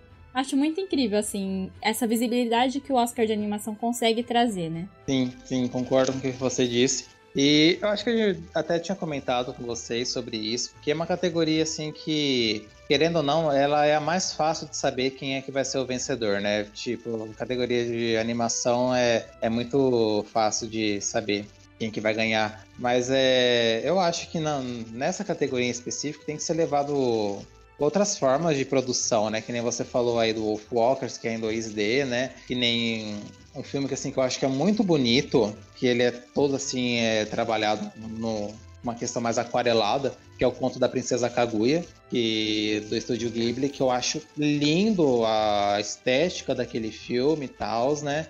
É, eu não lembro para quem que ele perdeu. Eu acho que foi, se eu não me engano, foi por, por Valente, não sei. Não, eu realmente não sei quem foi que, que desbancou com o da Princesa Kaguya. Mas tem que levar em consideração todo esse conjunto, é, o, é a história, a produção que está sendo envolvida, tal, né? E também desvincular esse negócio de tipo infantil e tal, né? Porque tem muita animação aí que é para o público adulto e eu acho que a animação é animação, independente de para quem é que ela está sendo feita, né? Então, uma coisa que, que me irrita um pouco também, isso daí, viu? Então, é, só te respondendo, Matheus, eu concordo com isso que você falou. Eu fico muito brava, principalmente quando o pessoal vai falar da Pixar. Aí talvez seja por isso que eu tenho muita preguiça de acompanhar os filmes da Pixar, porque todo mundo é sempre a mesma coisa. Ah, é porque é um filme de criança, mas que adultos também podem ver. Mas assim, gente, a maioria dos filmes de animação são assim. Todos. É eu acho muito difícil, sabe? Tipo, lógico que você tem filmes de animação que são totalmente infantis, mas a maioria são filmes que você consegue ver adulto e funciona, sabe? E às vezes funciona ainda mais do que quando você é criança. Então, é, eu acho que o povo fica muito preso, né? Igual te respondendo, o conto da Princesa Kaguya ganhou, é, perdeu, aliás, ele perdeu pra Big Hero 6. Que tipo assim, sabe, gente? Não é bom, vamos, convenhamos, sabe? Tipo, ele é, ele é divertido, é um filme divertido, mas assim, também qualquer coisa, né? Outro que aí, ninguém lembra. Quem que tava mais, o Camila, sendo indicado? Você tá com aberto aí? Eu tô. Tava o Como Treinar Seu Dragão 2, tava a Canção do Mar, que é do mesmo estúdio do Wolf Walkers, né? O Cartoon Saloon. E os Box Trolls. Peraí, deixa eu ver o nome disso aqui em português. Ah, é esse o mesmo nome. e, e, e, os Box Trolls que não conheço, para ser bem sincera. Então tava esses filmes aí. E assim, desses eu não vi a Kaguya, tá? Mas eu vi uma canção do mar. É, e é muito lindo. E aí entra um pouco também as mesmas coisas do porquê eu acho que o Wolf Walkers é incrível entra na Canção do Mar, né? É 2D, é todo um estilo diferente, é um, uma forma diferente de contar a história, essas coisas. Então, acaba ficando, tipo, nessa, né? Porque as pessoas não veem, né? E, e eu fico muito brava, porque a maioria do, dos elogios que eu vejo na Pixar são esses. Lógico que a técnica deles é muito boa, não tô questionando isso. Mas aí você, tipo, ficar justificando que os filmes dele ganham por conta disso, desculpa, mas muitos outros filmes também fazem isso. Então, assim, para mim isso não é mérito da Pixar, sabe? Igual, por exemplo, você vai me falar que Valente merece ter ganhado o Oscar de melhor animação? Eu sei que eu não gosto de. de Valente, eu tenho um problema pessoal com Valente. Mas, Matheus, aí, vamos, vou falar com você que tá aqui. Você acha que merecia ter ganhado? Ai, quem que. É preciso ver quem é que ele tava disputando na época, assim, sabe? Ó, Mas... tava o Frank Winnie, Paranorman, Detona Ralph e um que chama. Um que não tem título em português, eu acho, que é o The Pirates and Adventure with Scientists, que é um filme de pirata e cientista, assim, sabe? É, ele é, ele é stop motion, esse do pirata? Ele. Ele é. É, sei que filme que é. Eu acho que qualquer um poderia ganhar do Valente aí.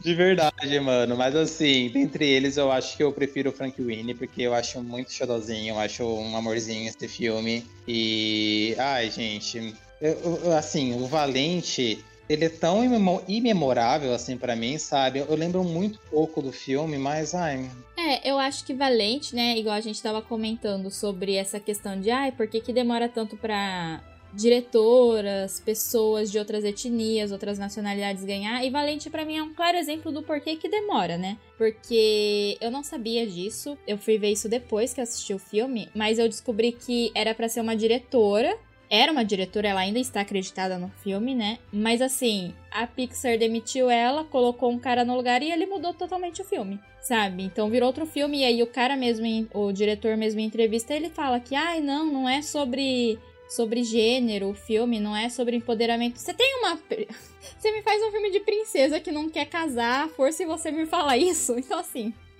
não sei o que que se passa na cabeça das pessoas, né? prêmios que a gente gosta, né? Que a gente defende.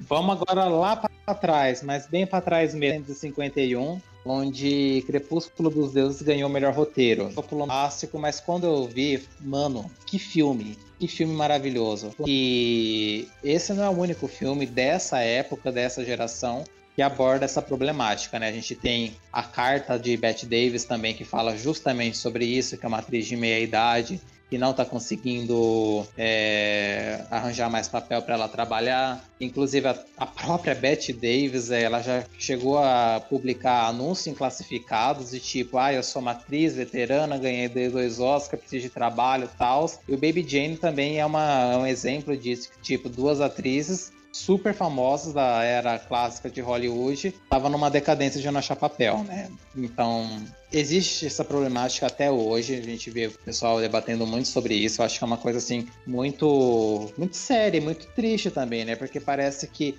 idade é um limitador de coisas, sabe? Como se, por exemplo, ah, um vilão não pode ser velho, uma mocinha não pode ser uma personagem velha, sabe? Não pode existir uma comédia romântica com o pessoal mais velho, alguma coisa assim do tipo. Não, tem que ser só com o pessoal jovem, sabe? Qualquer filme que a gente pegar, uma trama aí, enfim, pode só converter. Dá para fazer com o pessoal mais antigo também, sabe? Então, eu gosto bastante do Crepúsculo dos Deuses por conta de toda a problemática que apresenta no filme e também porque eu acho genial. O roteirista que vai parar na casa dela, ela faz ele trabalhar com ela, tal, né? E ela naquela ânsia de que tipo vai dar tudo certo e tem aquele final de que tipo, putz, nossa, é é foda, sabe?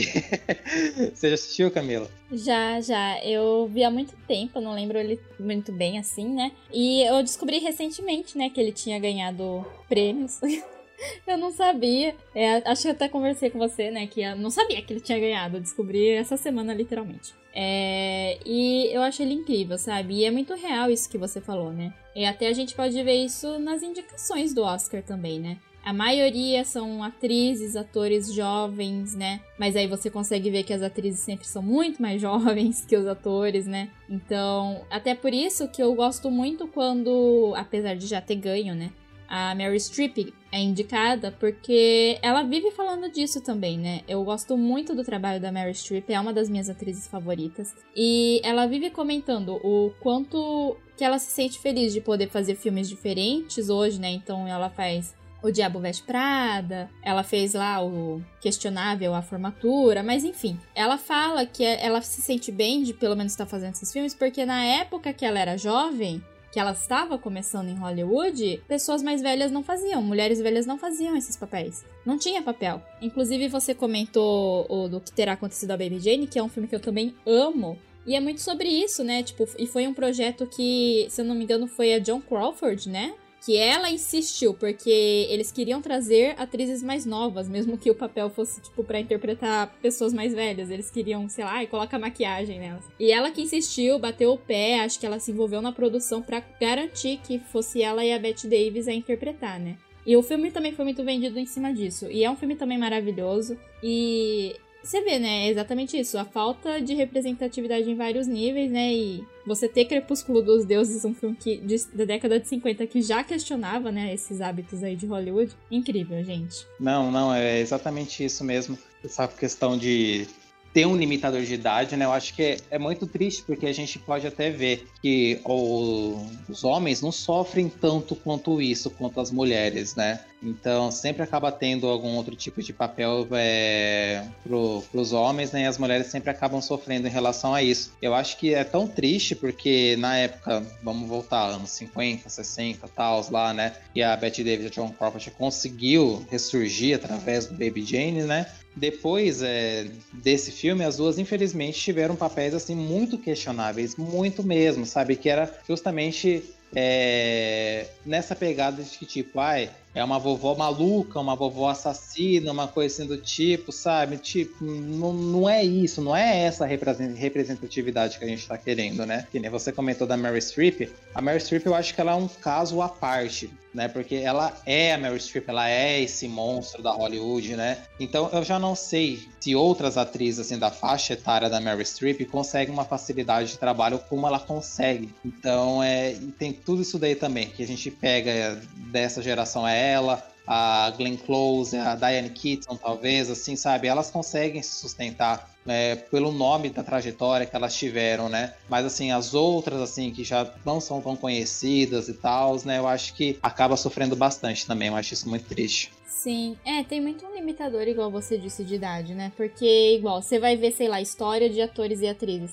Tem muito ator que às vezes eles começaram a atuar com tipo 40, 50 anos. O Morgan Freeman, se não me engano, ele começou a atuar, ele tinha mais de 50 anos. Sabe? E é muito bom um ator, sabe? Mas assim, para você atriz, se você não começar com 20 anos, dificilmente você vai conseguir entrar em Hollywood, sabe? Isso é muito triste, muito triste. Isso acaba se refletindo também, né, nos filmes, né? Por isso que quando tem esses filmes que são, que trazem, né, mais coisas diferentes, né? Pessoas mais velhas, essas coisas a gente gosta, né? Acho que é por isso também um pouco do encanto do meu pai, né? Que é uma história bem pesada por conta da idade do protagonista, né?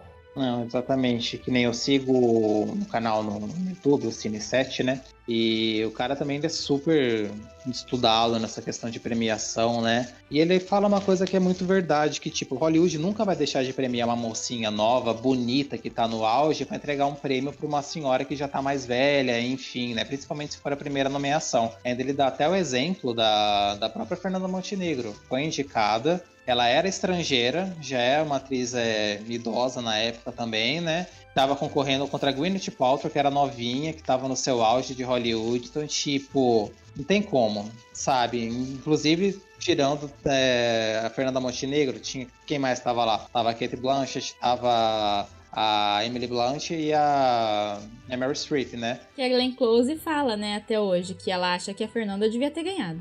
Sim, sim.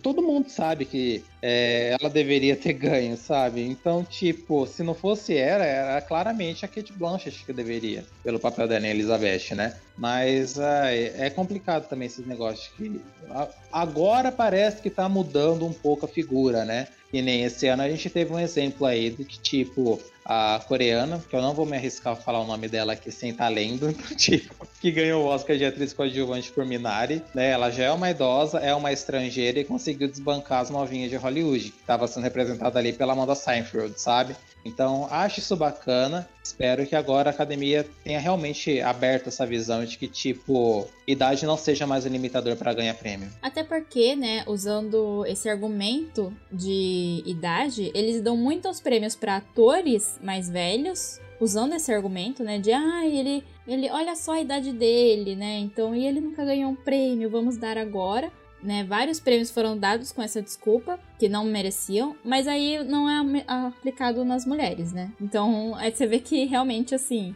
eles escolhem muito assim, quando que eles querem fazer justiça, entre aspas, né? Mas aí eu queria comentar, só voltando um pouquinho na animação, de um filme que eu gosto muito, né? Que ganhou, e inclusive ganhou o segundo prêmio de melhor animação, né? Depois que Shrek ganhou o primeiro, que é a Viagem de Chihiro. E eu acho que é inegável, assim, a importância, né, desse prêmio, não apenas porque é uma animação 2D em uma época que todo mundo falava que o 2D ia morrer, que todas as animações ser 3D, que não sei o que, enfim. Mas também por ser, também, de novo, não desbancou o Pixar, né? Mas também, voltando aqui ao que a gente falou, ele não é dos Estados Unidos, né? É do Japão e, e é um filme, assim, extremamente japonês, sabe? Que ele fala sobre questões japonesas, né, sobre coisas que o Hayao Miyazaki achava sobre o Japão, que o Japão estava fa fazendo, criticar as coisas que estavam acontecendo no Japão. Então, assim, ele é um filme que, se você for ver, ele teria tudo para ser esquecido e não ser levado em consideração, né, na premiação, mas não, ele conseguiu levar. Aham, uhum, não, e eu imagino assim, o desespero da Disney, né? Tipo, o comecinho do Oscar, né? Dois anos consecutivos perdendo. Mas é isso daí mesmo, né? É, eu acho Shihiro uma animação incrível. Eu acho que é uma das minhas animações favoritas. É, é encantador, né? Eu acho toda a produção da, do Ghibli tão rica de detalhes, assim. Eu acho tão lindo em, em 2D que eu acho que é uma coisa que eles nunca vão pretender colocar as produções dele em 3D, né? Eu acho que, acho que tá fora de proposta, né? Sim, e espero mesmo que não, sabe? Porque tem tanta coisa, né, em 3D, e eu acho que acaba entrando um pouco muito em uma linha de tipo o que é confortável, né? Porque para eles acham que ah, as pessoas não querem mais ver 2D quando assim, ninguém tá falando isso, amigos. Sabe? Vocês que estão criando isso aí na mente de vocês. Mas assim, e, mas tem filmes em 3D que eu acho que conseguem sim ser diferentes, né? Um filme desse ano, que foi lançado esse ano, que também espero ver aí, né, na premiação do ano que vem, que é Os Mitchells. Não sei se você já viu, mas enfim, fica a recomendação da família Mitchell, tá na Netflix. Acho incrível a animação. Mas um que ganhou e que é merecidíssimo, é um filme muito lindo, que é o Homem-Aranha no Aranha Verso, né? Que também é um filme que, tipo, ele é de um estúdio menor, entre aspas, aqui, né? Porque a Sony não é um estúdio menor, mas assim, questão de animação eles são né? Eles não. Acho que foi a primeira vez que. Não sei se foi indicado, mas que um filme conseguiu, né? Tanta visibilidade deles assim. E o Família Mitchell também é deles, né? Então, acho que eles vêm aí com tudo e, sei lá, será que a gente vai ver aí um futuro, uma futura era de animação da Sony? Espero, porque eu realmente tô cansada. Nossa, sim, porque tá saturado esse negócio de Disney, Disney, Pixar, sabe? Então, tipo, precisa de um respiro, sabe? Eu acho que precisam, assim, de mais produtoras de animação, né? Porque sempre fica nesse foco Disney, DreamWorks e a Pixar, né? Então, tipo, por mais que a Pixar seja da Disney, são essas três vertentes assim que o pessoal tá sempre acostumado a ver, né? E precisa realmente, eu acho o Aranha Verso muito bacana porque ele brinca com vários elementos de animação, né? Juntam todos num lugar só. achei muito bacana e, nossa, é incontestável esse Oscar de melhor animação, de verdade. E eu acho incrível, né? Porque eles fizeram. Eles criaram uma tecnologia nova, né, para renderizar que parece que tá travando, mas ao mesmo tempo não tá travando, né, a animação dos personagens. Então, dá um efeito muito, muito legal, sabe? Tipo, no final, assim, é incrível, assim. Então, ai, eu gostei muito quando ganhou, porque, de novo, é aquela coisa, né? A gente vê as coisas bonitas, legais sendo feitas, né? Aí chega lá na indicação, sempre tem a Pixar, sempre tem a Disney, você fica, ai, coitados. não vão ganhar, né? Então quando ganha é muita felicidade. De verdade. Bom, o próximo que eu vou falar, eu já vou matar dois assim numa paulada só, que eu tô querendo falar das atuações e de melhor filme e roteiro, né? Então eu vou falar do meu ator favorito, que é o Jack Nicholson, que eu adoro ele, eu acho ele um monstro de cinema, é, sempre fazendo papel de louco, porque ele é louco, ele é carismático, ele é incrível. Eu amo aquele homem, eu amo, eu queria muito tirar uma foto abraçada com o Jack Nicholson, você não tem noção. E eu vou falar é, do primeiro Oscar que ele levou de melhor ator, que é no Estranho no Ninho, que foi uma animação, animação olha, foi um filme que eu vi no ano passado. E que, tipo, eu sempre via assim, tal, falar, mas eu não fazia ideia do que se tratava sabia que era bem comentado. Falei, ah, tá, vou assistir. E o filme me pegou de vários jeitos, assim, sabe? Do jeito que ele é conduzido, é a história que ele apresenta, que se passa no manicômio, né? E o Jack Nixon, ele chega lá com essa dúvida, tipo, ai, vejam aí se ele é louco mesmo ou se ele tá fazendo cena, sabe? E ele faz um escarcel dentro daquele manicômio. Ele faz amizade com, com os pacientes lá, né? E, enfim, ele planeja uma fuga, eles vão no meio do barco pescar tal, aí vão os guarda tudo atrás deles, sabe? É muito engraçado. E o ponto forte do filme tá no terceiro ato, o ato final, né? E é quando várias coisas vão acontecendo, você fala, meu Deus do céu, onde é que isso vai parar? Eu tô ficando nervoso. Não, sério, eu tô ficando muito nervoso. sabe? E eu gosto quando o filme prende dessa maneira que você parece que tá tudo congelado à tua volta, você só tá ali naquela na frente da televisão. E o final do filme ele Não vou dar spoiler, mas é, fica a indicação, né? É um pouco pesado, né? Eu não realmente não esperava que aquilo ia chegar naquela conclusão, sabe? Então ele ganhou o Oscar de melhor ator, merecidíssimo. E também o filme ganhou o Oscar de melhor filme naquela, naquele ano. Só deixa eu confirmar em que ano que foi, Um Estranho no Ninho. Ele foi do Oscar de 70 e 76. Então, ele ganhou o Oscar de melhor ator, né? E o filme também ganhou o Oscar na categoria principal na edição de 76, né? E fica a recomendação, gente. Vale muito a pena assistir, porque é um clássico que não merece ser despercebido e vai causar várias emoções em todo mundo que assistir, eu garanto. É, esse eu não vi, né? Mas eu sei que tem uma série baseada em uma das enfermeiras. O Ratchet. Ai, não, não fala disso, não. Não, tá não. bom. Sim, existe. Não existe. É porque eu odeio essa série. Ah, tá bom.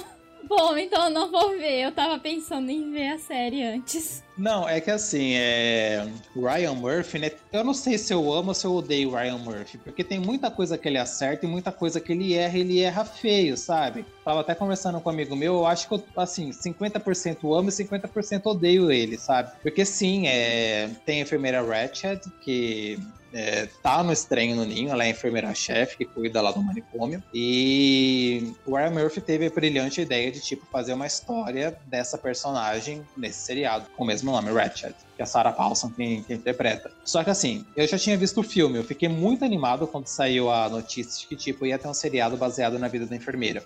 Só que assim, gente, é, eu assisti, sabe, mas eu não vejo ligação nenhuma com a enfermeira do, do seriado ou com a enfermeira do filme. Tem uma discrepância muito grande, assim, sabe? Muito grande. E isso não me agradou, sabe? Eu acho que o Ryan Murphy ele foi, assim, muito para um lado violento, assim, do, do seriado que não faz tão jus com a enfermeira que tá no filme, sabe? Porque eu acho que a enfermeira que tá no filme é incapaz de fazer as coisas que ela faz no seriado, entende? Eu não sei se vai ter segunda temporada, se vai ter mais construção em cima da personagem da enfermeira, né? Mas é, a princípio, essa é a minha opinião. Eu acho que não casa. O pessoal falando, ah, é série maravilhosa, que não sei o que, lá, lá, lá. Eu sou sempre o chato que fala, ah, vocês viram o filme antes? Sabe? Então, tipo, é isso.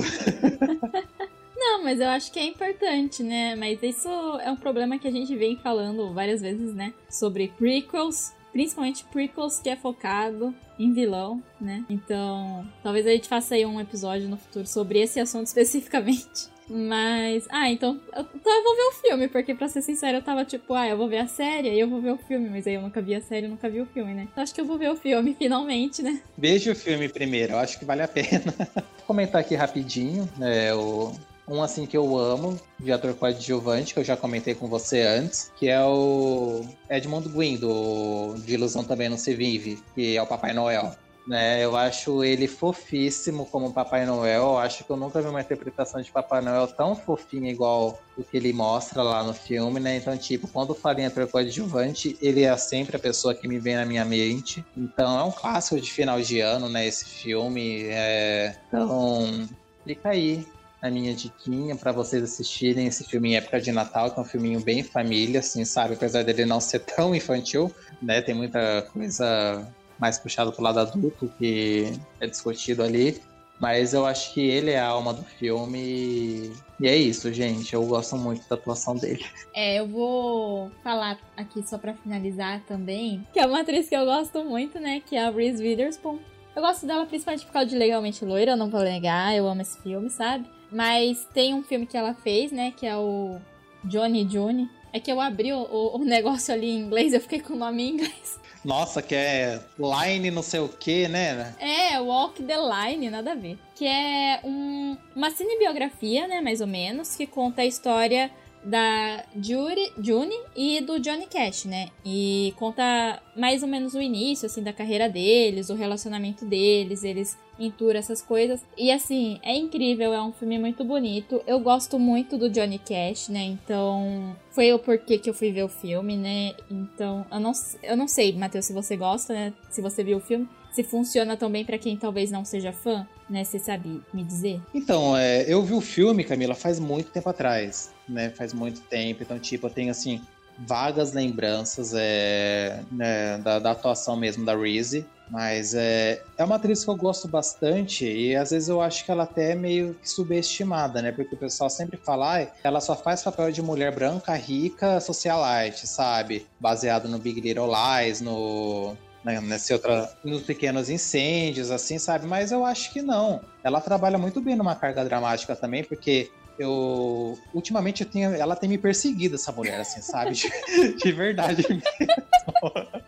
Porque eu assisti um filme dela que se, que se chama, eu acho que Selvagem. Eu não sei se tem tradução em português. É, é só Selvagem? É, tá só Selvagem. Ela tá muito boa nesse filme. É, ela foi indicada ao Oscar. É, nossa, é, é, uma outra faceta que ela apresenta pra gente. Então, tipo, ela não é uma mulher de um papel só. Ela tá muito boa também no The Morning Show, que é um seriado da, da Apple.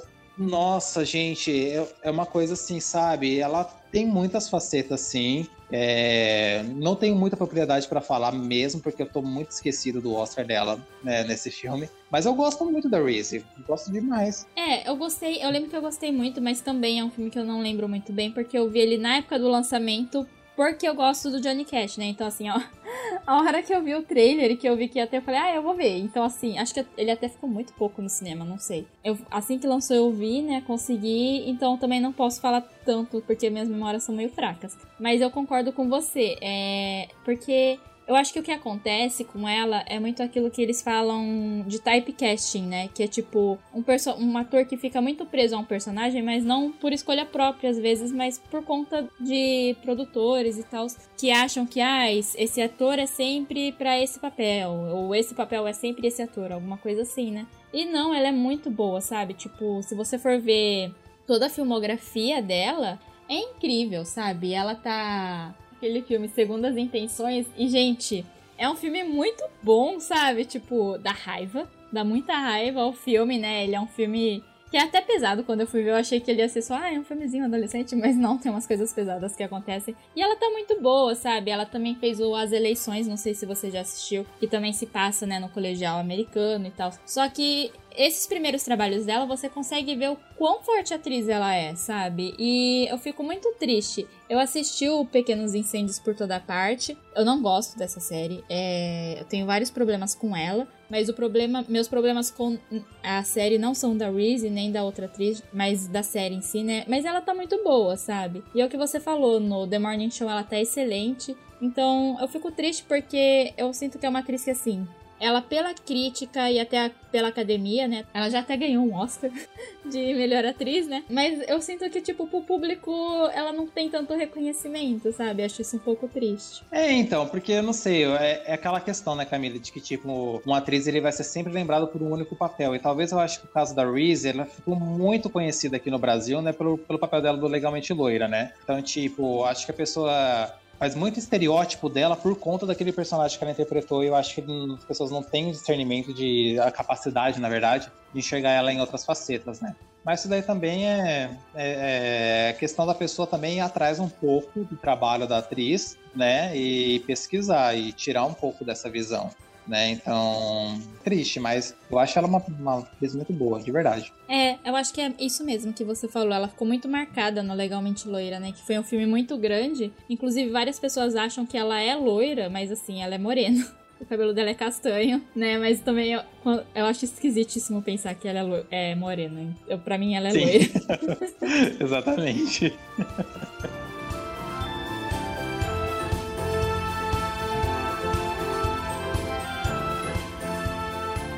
Bom, pessoal, esse foi o nosso episódio, né, sobre os nossos vencedores do Oscar que nós gostamos. A gente debateu sobre vários assuntos aí no meio, né, que explicam por que, que é, às vezes é difícil encontrar, né? Mas é aquilo, às vezes a gente esquece que algum filme ou algum ator, atriz já ganhou um Oscar, né? Então tem coisas boas também, né? Que vem das premiações, que é dar mais oportunidades às vezes para as pessoas, para outras pessoas, né? Aparecerem mais, que a gente vê acontecendo principalmente agora. E então a gente queria muito agradecer é, vocês terem escutado até o final. E fala pra gente quais são seus favoritos, né? Se vocês concordam, discordam aqui das nossas opiniões, se vocês acham que os nossos favoritos não deviam ter ganhado, se vocês acham que a forma da água não merecia, sabe? Podem falar, tá tudo bem. E é isso, até mais, beijinhos. Bom, pessoal, é isso mesmo que a Camila comentou. É, deixem aí os seus comentários. Falam aí pra gente se vocês gostam de Valente, enfim, né? se acha justa a vitória dele. Mas é, obrigado mais uma vez por terem chegado até o final aqui com a gente. É, sigam a gente no nosso Instagram, Cena X Oficial, no Facebook também. É, todo dia a gente posta uma reviewzinha de algum filme ou de algum livro, conteúdo, jogos, né? É, a gente sempre tá postando coisinhas novas lá de conteúdo para vocês. E é isso. A gente se vê no próximo episódio e tchau, tchau.